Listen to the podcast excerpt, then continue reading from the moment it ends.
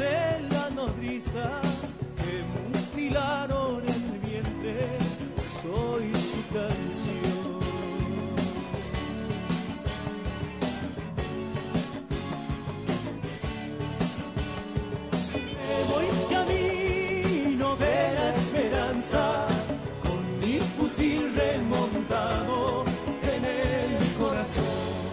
Hola, ¿qué tal a todos y a todos? Mi nombre es Yamile Murias y soy secretaria de Asuntos Sociales de la Federación de Estudiantes Secundarios. Bienvenidos a este podcast que estamos realizando en conmemoración del Cordobazo que ocurrió el 29 de mayo del 69 y que hoy se cumplen 51 años. Hoy estamos con el hijo de Tomás Di Tofino, quien fue un referente del Sindicato de Luz y Fuerza y protagonista de las reivindicaciones más sobresalientes del movimiento obrero cordobés, como la fue el Cordobazo y que además fue considerado la mano derecha de Agustín Tosco. Eh, hola Tomás, ¿cómo estás? ¿Qué tal? ¿Cómo andan? Mucho gusto. Perfecto. Eh, bueno, no sé si te parece comenzar presentándote, diciendo quién sos, quién fue tu padre, contándonos un poco sobre eso. Bueno, yo soy, también me llamo como él, eh, Tomás Di Tofino. Eh, bueno, yo trabajo en la empresa provincial de energía de Córdoba de hace 30 años. Y bueno, eh, un poco mi viejo, como decían al principio, como vos comentabas, eh, integró la conducción del Sindicato de Luz y Fuerza de Córdoba en todos esos años y, y era la, la, la, persona segunda, el secretario adjunto de, del gremio después de Tosco. Eh, cuando muere Tosco, en, en, el año 75, en noviembre, eh, mi viejo queda de hecho a cargo del sindicato, pero el sindicato estaba intervenido por, una orden federal del gobierno nacional eh, de Isabel Perón, incluso había sido tomado el sindicato eh, en octubre del año anterior, del año 74, y el sindicato estaba intervenido, pero a pesar de eso seguía funcionando, como le llamaban los compañeros, en la resistencia. Entonces muere Tosco en el año 75, mi viejo se queda a cargo, porque era el segundo en el cargo de, del gremio, del sindicato de luz y fuerza en la resistencia, hasta el año 76, el 30 de noviembre, que es secuestrado en la puerta de trabajo de la empresa provincial de energía del edificio de PEC por miembros del tercer cuerpo de ejército.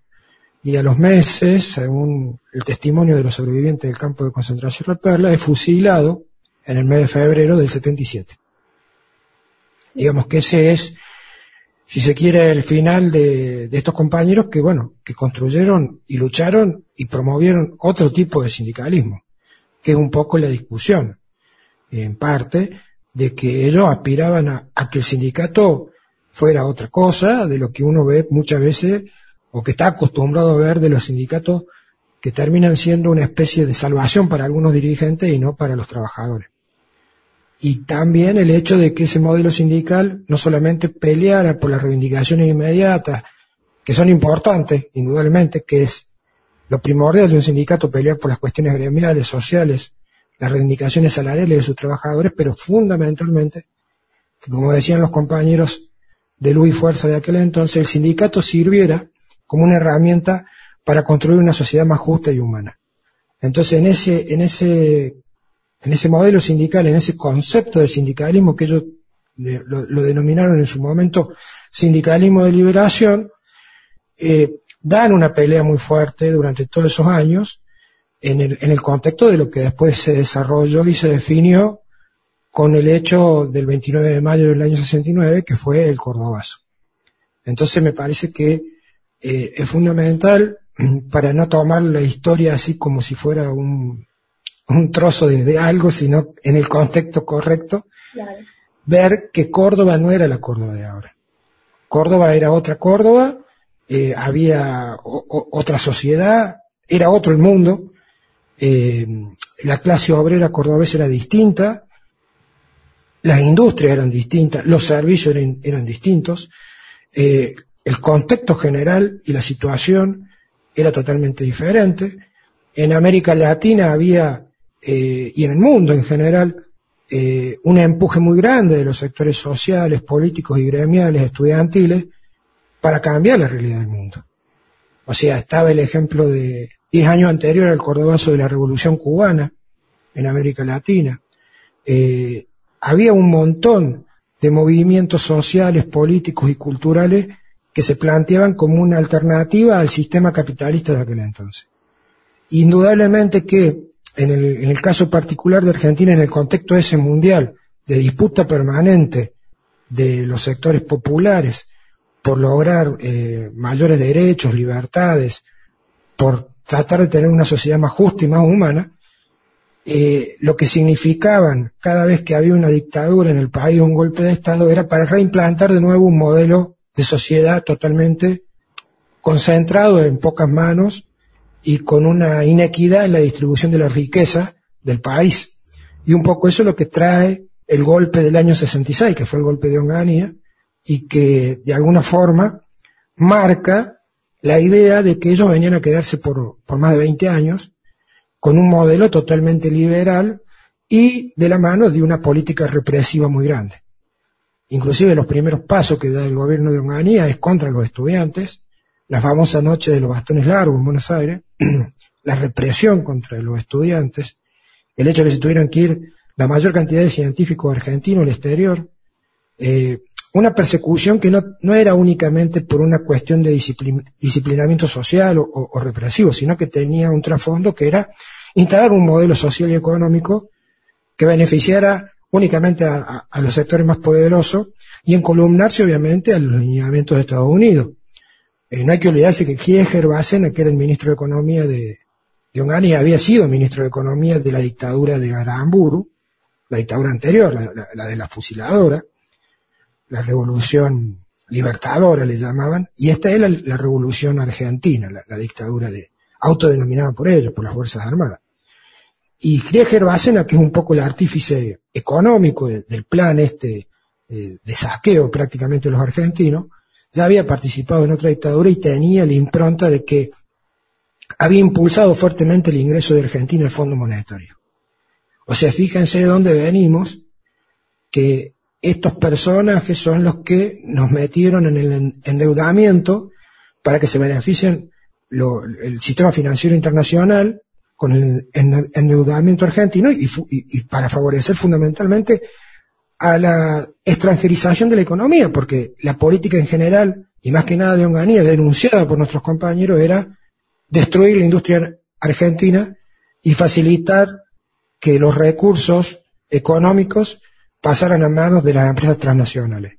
Esa concentración de riqueza, ese proceso de, avanzar sobre las conquistas gremiales con denuncias de convenios colectivos, modificaciones de, de, de condiciones de trabajo, con toda esa, con todo ese armado que, que, indudablemente afecta no solamente a la clase obrera, sino a los estudiantes, porque obviamente que en ese modelo la idea era de una universidad y de una escuela elitista, cerrada únicamente a un sector de la sociedad, eh, iba de la mano de una fuerte represión.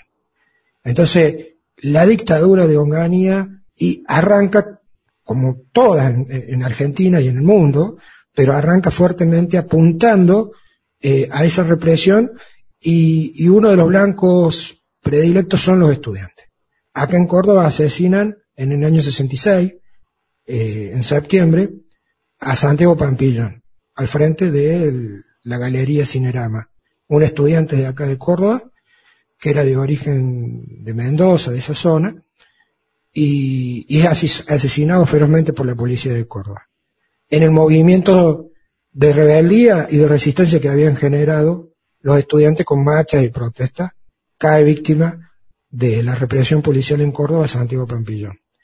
Y unos meses antes, dos meses antes, en, agosto del 66, eh, en el caso particular de Luz y Fuerza, es uno de los primeros sindicatos en el país que define lo que era la dictadura.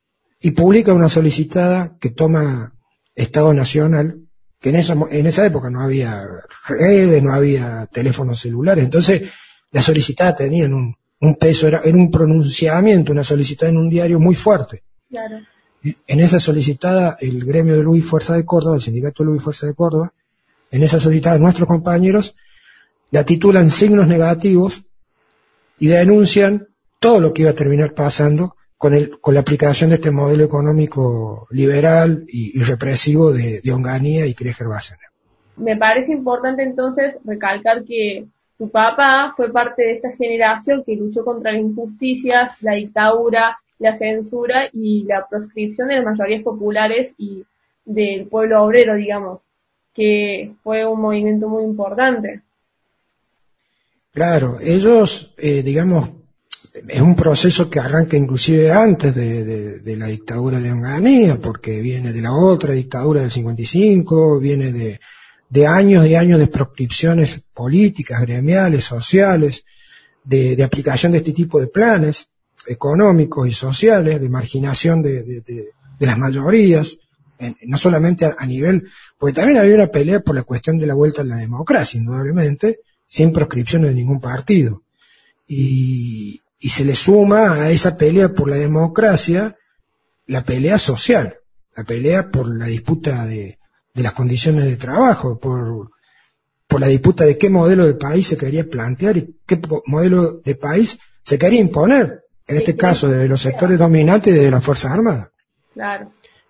Por eso eh, tampoco es un, eh, no es únicamente, tiene muchas aristas, no es únicamente una cuestión de que nuestros compañeros hicieron el cordobazo para que viniera la democracia. Nuestros compañeros hicieron el cordobazo para enfrentar una dictadura que venía a aplicar un plan económico y social que únicamente beneficiaba a las minorías más privilegiadas de la patria. Indudablemente que los compañeros nuestros planteaban que la sociedad tenía que ser distinta, más equitativa, con acceso a la gran mayoría, con una universidad abierta, pública, como la había señalado la reforma universitaria en el año 18. O sea, eh, planteaba una serie de cuestiones, eh, e, ese, ese movimiento que no es espontáneo, que ese otro tema que es importante plantear, porque también la prensa quiso decir como que prensa que siempre responde a los intereses hegemónicos, no es de ahora nomás, sino que siempre en su mayoría, salvo excepciones, la prensa es manejada por las grandes empresas. Y siempre se quiso plantear que el cordobazo era algo eh, espontáneo, como que la gente se cansó porque estaba enojada ese día, se levantó y salió a romper todo en Córdoba. El cordobazo fue un movimiento muy organizado. Fue organizado fundamentalmente por los trabajadores de Córdoba. Y lo que tuvo el cordobazo de, distintivo a, en, contrario a muchos otros movimientos populares que existieron en el país, fue que pudo aglutinar a todos los sectores sociales que estaban siendo agredidos por esa política antipopular de la dictadura. Entonces, no solamente fue la clase obrera de Córdoba, sino que fueron los estudiantes, el movimiento estudiantil. No solamente fue la clase obrera y el movimiento estudiantil, sino que fueron los pequeños comerciantes que ayudaron tirándole materiales a los manifestantes para que hicieran las fogatas en el centro no solamente fueron los estudiantes, los obreros y los comerciantes, sino que fueron los vecinos, que bancaron la situación, como en el caso del barrio Clínicas, para cuando ingresó el ejército a las 5 de la tarde, se pudieran replegar y no fueran tantos detenidos como hubo en el Congreso. O sea, hubo una sociedad en su mayoría, de los sectores populares y medios de Córdoba, que hicieron esa definición de lo que terminó siendo esa, esa gesta popular contra la dictadura pero que implicaba fundamentalmente un, un planteo al modelo de país que se estaba queriendo imponer en Argentina. Y llegó a tal punto que esa dictadura quedó herida de muerte, que Onganía se tuvo que ir al año, y que indudablemente nuestros compañeros y, todo el pueblo de Córdoba que participó logró efectivamente ese proceso que después tuvo otros movimientos, como fue el Viborazo, como hubo otras, eh, como le decían el pequeño Cordobazo, unos años después del Viborazo, de ese interventor de Córdoba que dijo que le iba a cortar la cabeza a la víbora comunista de Córdoba, bueno, y de ahí sale el Viborazo. Entonces, eh, hay todo un proceso histórico que no fue un día para el otro, el Cordobazo no fue espontáneo, estuvo organizado, y contaba con una clase obrera eh, que es totalmente distinta a la que tenemos hoy, indudablemente. No solamente en la cuestión de, la política gremial y de la visión de los compañeros, y incluso los estudiantes, y el mundo que giraba para otro lado, sino porque la composición eh, económica y social de Córdoba, de esa Córdoba industrial, es totalmente distinta a la de hoy. O sea, hoy el sector automotriz, que fue un poco la infantería de, la movilización, la mayor, la, mayor cantidad de gente del sector obrero lo, aportó el, el, sindicato de mecánicos de Córdoba, pero donde la fábrica tenían más de 15.000 trabajadores. Y hoy, con todos los cambios que hubo, con las reducciones, tercerizaciones en estos 50 años, ya no se cuenta con esa cantidad de, trabajadores, por más que tengamos mucho más gente y mucho más población en Córdoba. O sea, hubo una reconversión laboral que reconvirtió la forma de producción y los modos de producción, y hoy no se cuenta con esa cantidad de gente que había en, en la Córdoba de los años 60. No se cuenta con esa cantidad de industrias nacionales, porque todo lo que vino después, la otra dictadura, el menemismo, terminó de destruir completamente eh, el mercado interno y la industria nacional. Entonces, indudablemente que la Córdoba eh, y, el sector estudiantil, que tenía acceso a la universidad, muchos de ellos eran hijos de obreros. Entonces, eh, hubo un, un, cambio en estos años, por eso analizar el proceso del Córdobazo hay que analizarlo en ese momento con los elementos de ese momento. Pero lo que sí es cierto, que más allá de que el Cordobazo forma parte de un momento de la historia, eh, hay enseñanzas para nosotros del Cordobazo. Las enseñanzas del Cordobazo, por lo menos para los sectores populares, tienen que ser que siempre hay que pelear unidos en la acción, todos los sectores que son agredidos por la misma política que, que agrede los intereses populares de la población. Esa unidad no tiene que tener un límite en un sector único, únicamente los trabajadores, únicamente los estudiantes, cada uno por su lado. Esa unidad tiene que darse en la práctica y es lo que los compañeros nuestros llamaban la unidad en la lucha, la unidad en la acción. Ese es el segundo elemento que yo agregaría, aparte de, de que el Cordobazo fue totalmente organizado y diagramado por los compañeros, el segundo elemento que yo agregaría para tratar de ir viendo los puntos que uno lo ve como más relevante, es que se construyó una unidad más allá de las cuestiones eh, particulares de cada sector social. Se construyó una unidad por encima de los sindicatos, se construyó una unidad por encima del sector estudiantil, se construyó una unidad por encima de los sectores barriales y sociales. Se construyó una unidad popular que hizo posible la masividad y la contundencia del Cordobazo. Y esa unidad se construyó fundamentalmente en esa unidad en la acción. ¿Qué entendemos la unidad que vale? Porque unirse para poner cargo en una CGT o, o nombrar figurones no sirve de nada, porque únicamente sirve para dos o tres personas, para un proyecto particular. La unidad sirve cuando es una unidad en función de lo colectivo, del conjunto de la gente.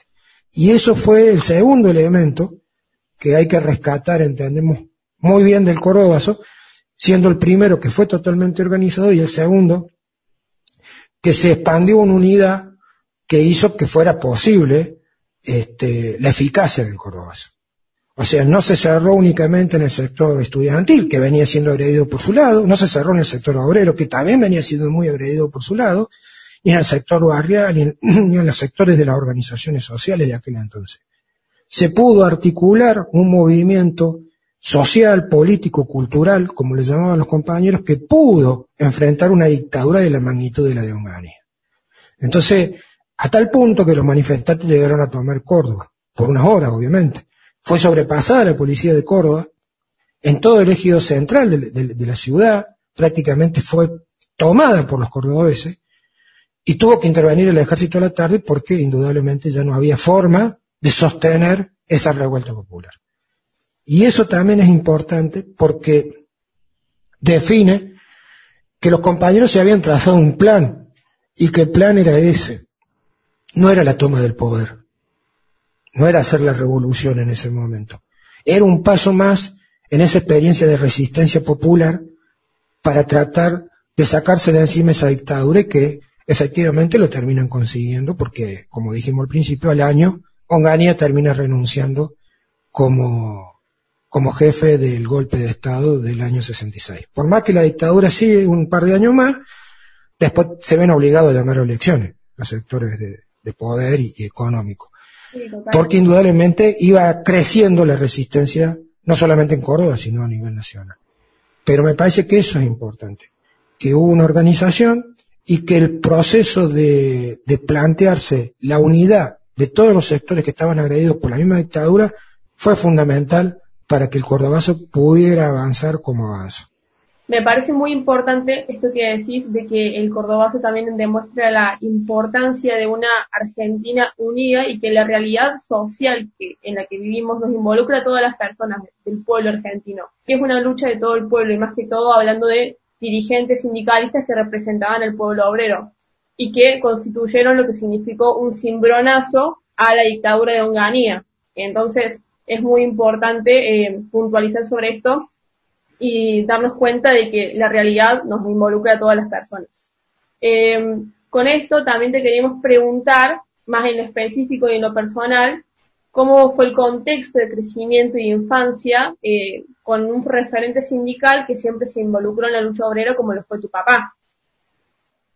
Bueno, en el caso particular nosotros teníamos un poco, nosotros somos cuatro hermanos y teníamos, eh, si se quiere, la, a favor nuestro, como, como, como familia, que, que no solamente militaba mi viejo, sino que también mi vieja, y es más, ellos se habían conocido en el trabajo, habían ingresado muy jovencitos, eh, por dos razones en común, porque existía la ley del ingreso del hijo fallecido en actividad, entonces mis dos abuelos, que no sabemos si se llegaron a conocer, pero trabajaban en la misma empresa, mueren más o menos en la misma época, y por un lado entra mi viejo a los 14 años y a los 3, 4 años entra mi vieja y entran a la oficina, que ellos no se conocían obviamente, donde trabajaba en la parte comercial de PEC, y ahí se conocen y bueno, entonces se, se ponen de novio, se casan, bueno, todo el, proceso de, de, ellos.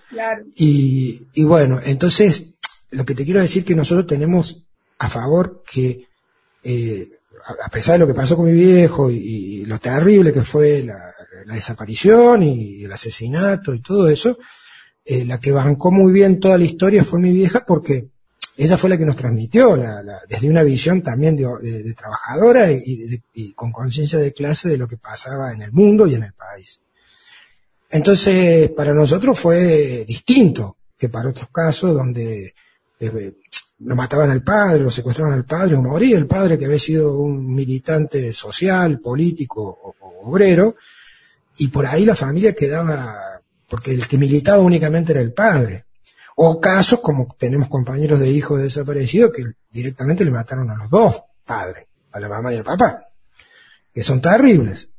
Entonces, a favor nuestro, como familia, tenemos esa situación que mi vieja no pudo transmitir todo ese proceso y nos, hizo crecer sin perder de vista por qué era la lucha de, de mi viejo. O sea, no, no, no, no lo vimos nunca como algo extraño. Es más, él nos hacía participar de, de, las cuestiones del gremio, o sea, actividades, nosotros tenemos fotos, claro, las, celebraciones del gremio que son el 13 de julio, todos los años, el día de luz y fuerza, de los trabajadores de luz y fuerza, mi viejo nos llevaba como llevaban la familia los trabajadores, entonces hemos convivido incluso con los compañeros de él, que se reunían en mi casa, nosotros, para nosotros ha sido normal la militancia de ellos la militancia obrera, la militancia como trabajadores. El que ellos nos dijeran que luchaban para que todos los chicos tuvieran un vasito de leche, esa era la explicación que se daba en esa época. Era muy, este, si se quiere, emblemática. Que cada chico de cualquier lugar del país, del mundo, tenía que tener su vasito de leche. Que no podía ser que un chico no tuviera un vasito de leche, que no comiera. Y que ellos luchaban por eso. Entonces, esa idea a nosotros nos marcó a fuego, indudablemente. Eh, ver eh, situaciones de ellos, incluso eh, cuando hubo un intento de atentado, bueno, todas unas situaciones, nosotros hemos vivido y sabíamos que había una persecución permanente contra lo que ellos hacían. Pero también lo bueno es que nosotros sabemos que lo que hacían ellos era lo correcto. Y lo que hacían ellos era lo justo y que ellos luchaban por ese fin, no únicamente por las cuestiones particulares como trabajadores para tener un mejor sueldo o, reivindicaciones sociales del sector nuestro, de, los trabajadores de luz y fuerza. Ellos luchaban por otra sociedad. Y eso es muy fuerte, es muy fuerte, porque te hace ver el mundo de otra forma, de chico. O sea, el problema de otro es tu problema. Y vos tenés que aprenderlo desde ese lugar. Hay una injusticia, como decía Tosco, y no hace falta sufrir esa injusticia, hay que comprenderla. Vos comprendiendo esa injusticia, tenés que enfrentar esa injusticia.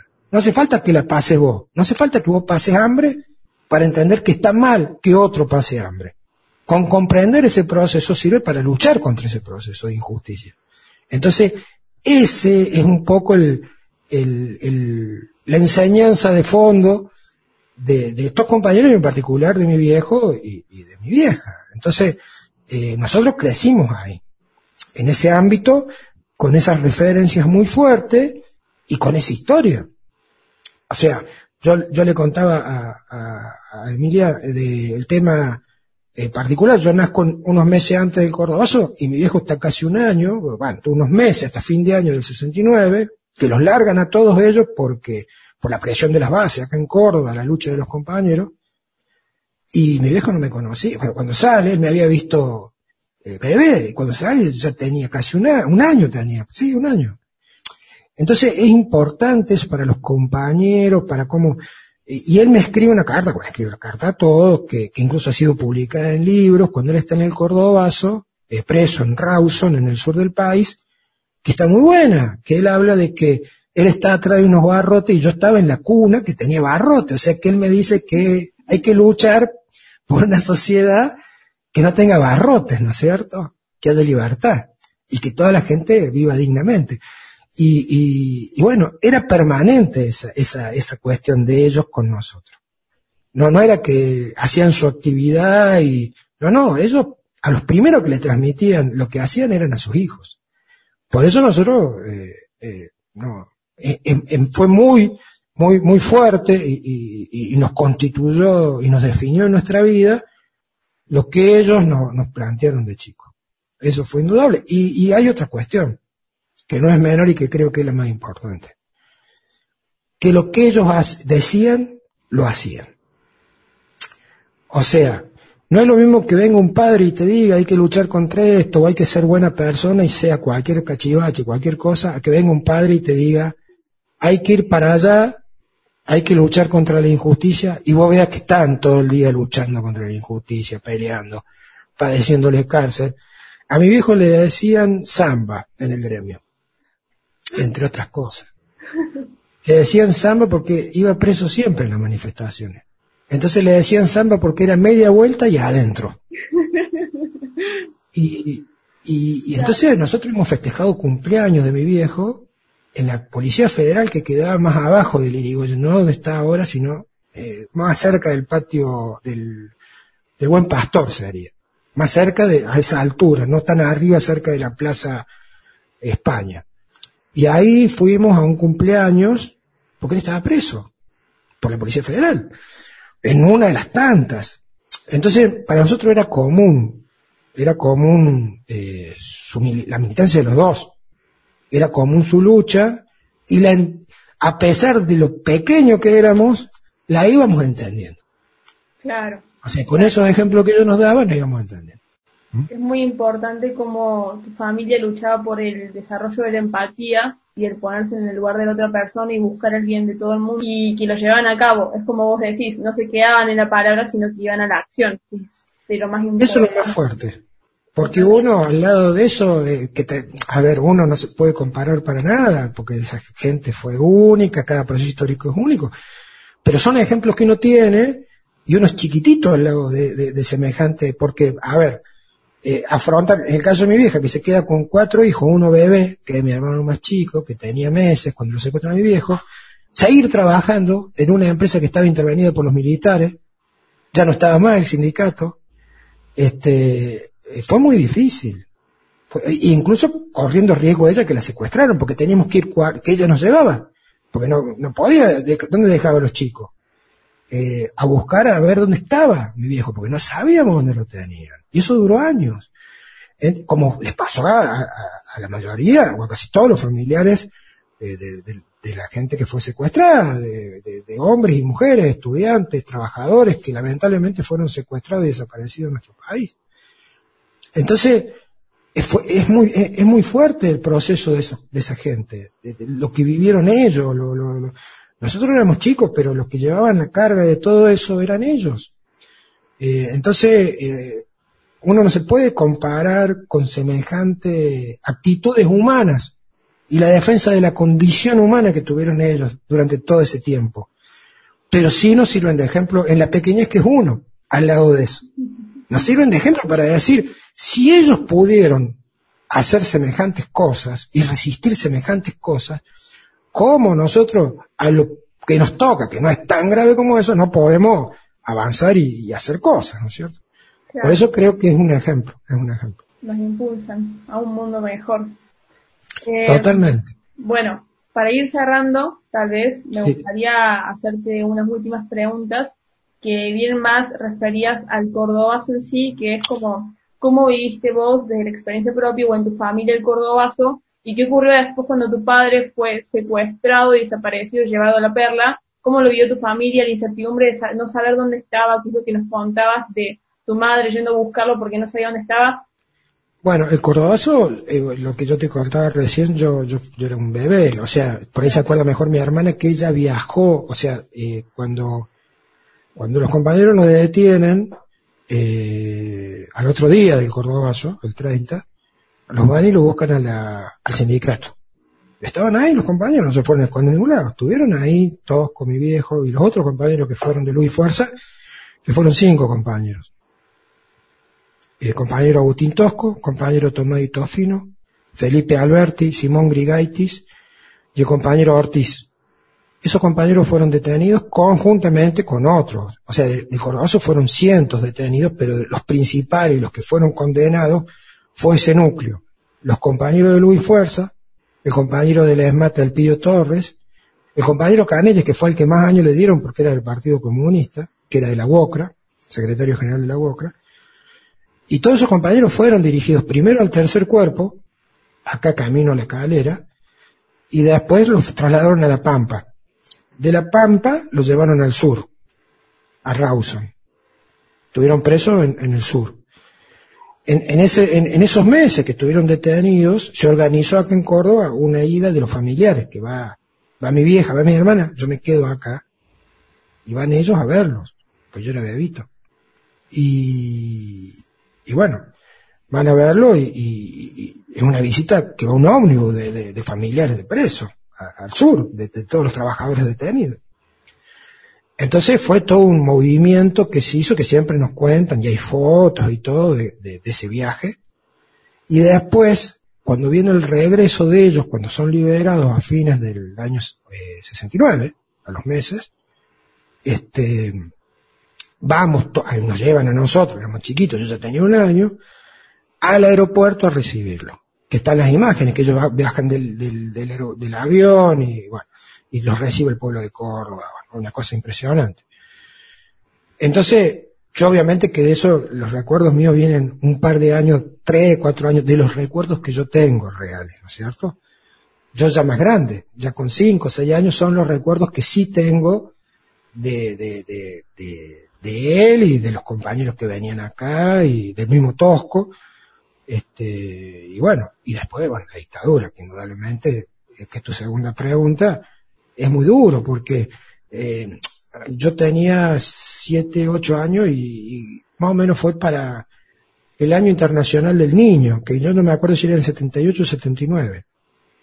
Entonces yo le había dicho a mi hija que, que como, claro, no sabemos, habíamos buscado a mi viejo, todo, sabíamos por comentarios de gente que estaba secuestrado, porque no estaban, o sea, ¿qué hacía el ejército? Muchas veces eh, a la gente que secuestraba después la legalizaba, la pasaba a lo que se llamaba al Poder Ejecutivo Nacional, al PEN, y lo publicaba en el diario. O sea, era como que blanqueaban la situación y era gente que de estar detenida y desaparecida la pasaban a la cárcel y casi seguro que se salvaba, a pesar de que muchos que pasaron a la cárcel los mataron.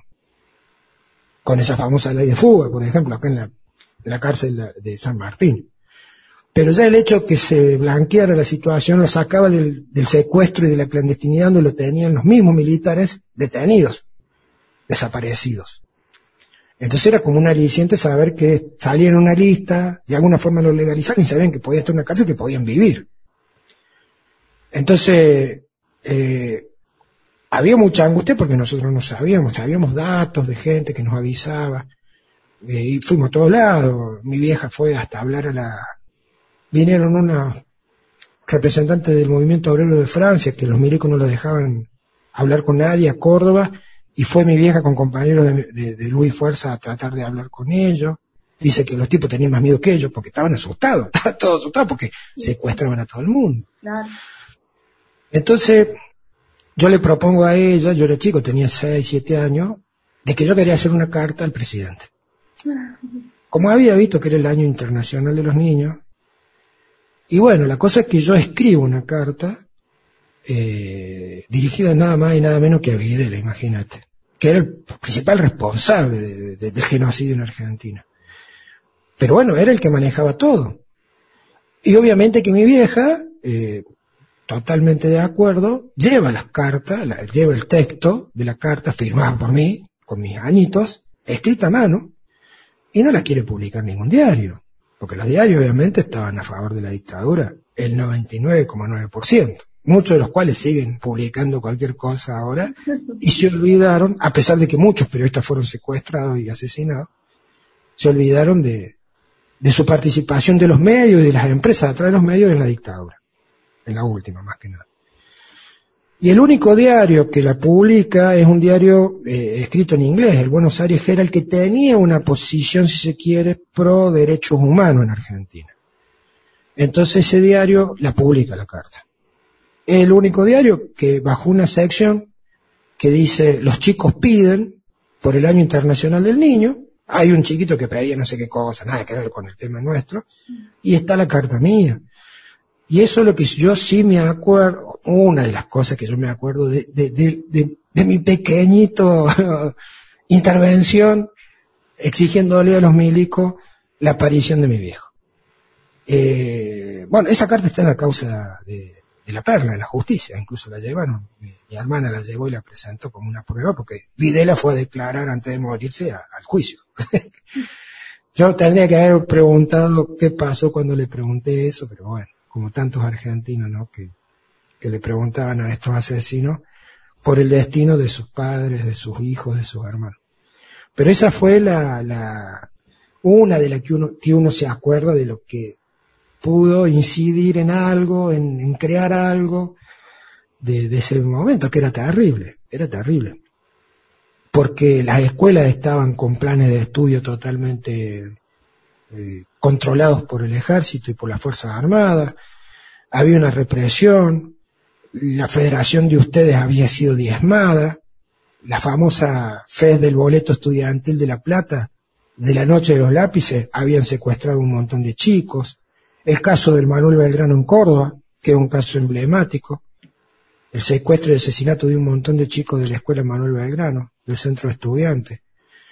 Eh, indudablemente que la política de la dictadura última, más que nada, fue de una aniquilación y de imponer un disciplinamiento social para que no hubiera ningún tipo de protesta y no pasara lo que pasó en la dictadura de Onganía, por ejemplo, que el pueblo se pudo levantar y frenar esa dictadura. Entonces, creo que aprendieron en eso y, pusieron todo el aparato represivo con las enseñanzas de Estados Unidos, obviamente, y el aval de Estados Unidos, para aplicar lo que se llamó el Plan Cóndor, que fue no solamente en Argentina, sino que fue en Chile, con el derrocamiento de Allende, fue en Uruguay unos años antes, lo de Brasil, lo de Bolivia. Fue un plan armado totalmente. Así que me parece que el- lo que ha quedado de esa dictadura que generó mucho miedo en la población, indudablemente, después de lo que hizo, pero también hay que entender, primero que la dictadura nunca son militares solamente, son cívico-militares. Participa el poder civil y en realidad el que está atrás de todo es el poder económico, que son los grandes grupos, las transnacionales, el propio imperio, que, que a través de la dictadura disciplinan y bajan un programa económico que va en contra, obviamente, de los intereses de las grandes mayorías de Argentina, en este caso.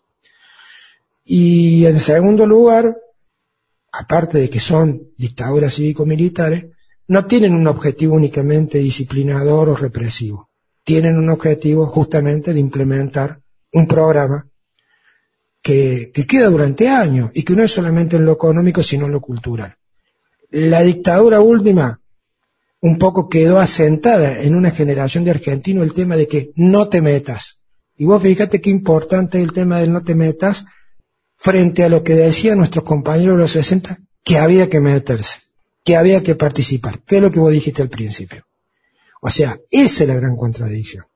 Una dictadura que viene a disciplinar para que nadie se mete y piense en el otro, y vea el, dolor del otro y la injusticia del otro como propia, y diga no hay que meterse y que siga todo igual, y que siga esta desigualdad social, y que siga la explotación del hombre por el hombre, y un concepto y un modelo de país de estas compañías de los años 60, 70, que decían que había que meterse y que había que pensar en el otro. Creo que es totalmente opuesto el pensamiento neoliberal, por decirlo de alguna forma, y todo el, engendro ese de este sistema capitalista, y el pensamiento de nuestros compañeros. Creo que eso sería un poco el resumen de, la idea de, de esta generación que hizo semejante movimiento de resistencia que marcó la historia de Argentina y de Córdoba. Hay un año antes y un año después del Cordobazo. Hay, hay una historia antes y, y una historia después del Cordobazo. Por lo menos para, para Argentina y fundamentalmente para Córdoba. Claro, totalmente, porque el Cordobazo significó ese movimiento revolucionario del que no hubo vuelta atrás y de que era totalmente consciente de las consecuencias que podrían llegar a pasar al realizar movimientos de ese tipo. Y a pesar de eso, me parece que de eso se trataba el movilizarse en esos tiempos. Es esto de movilizarte y luchar por tus derechos y reclamar en contra de la censura y de la dictadura porque es necesario, aunque realmente y lamentablemente la vida te cueste por hacerlo. Y, bueno, justamente lo con lo que decís, por ejemplo, los movimientos estudiantiles también han participado. El Cordobazo fue muy importante porque no solamente formó parte eh, los obreros, sino que también formaron parte de los movimientos estudiantiles. Es decir, el pueblo realmente cordobés se levantó en contra de esta dictadura y esta censura que nos estaba matando de todas maneras, en todos sentidos, y, que por eso fue un cimbronazo hacia Onganía, sino porque también mostró un antes y un después revolucionario en, de cierta manera, el pensamiento argentino. Pero me parece que fue, fue uno de los puntos principales para, para los levantamientos en contra de, este proceso horrible de tortura, de, matanza, de y bueno, de censura. Así que bueno. Me has dicho más claro que yo. es así, es tal cual, es tal cual. Bueno, eh, me parece que con eso ya estamos, así que muchísimas gracias, de verdad fue un placer intercambiar con, con vos, eh, un gusto haber conocido tu historia, la historia de tu padre, eh, que fue un referente importantísimo en este Cordobazo y que tiene mucho para decir y que me parece que es muy importante hacer hincapié en la copa de leche que le tiene que llegar a todas las personas. Entonces, bueno, muchas gracias. Muchísimas gracias a vos. Eh, no, gracias a ustedes. Un abrazo grande. Listo.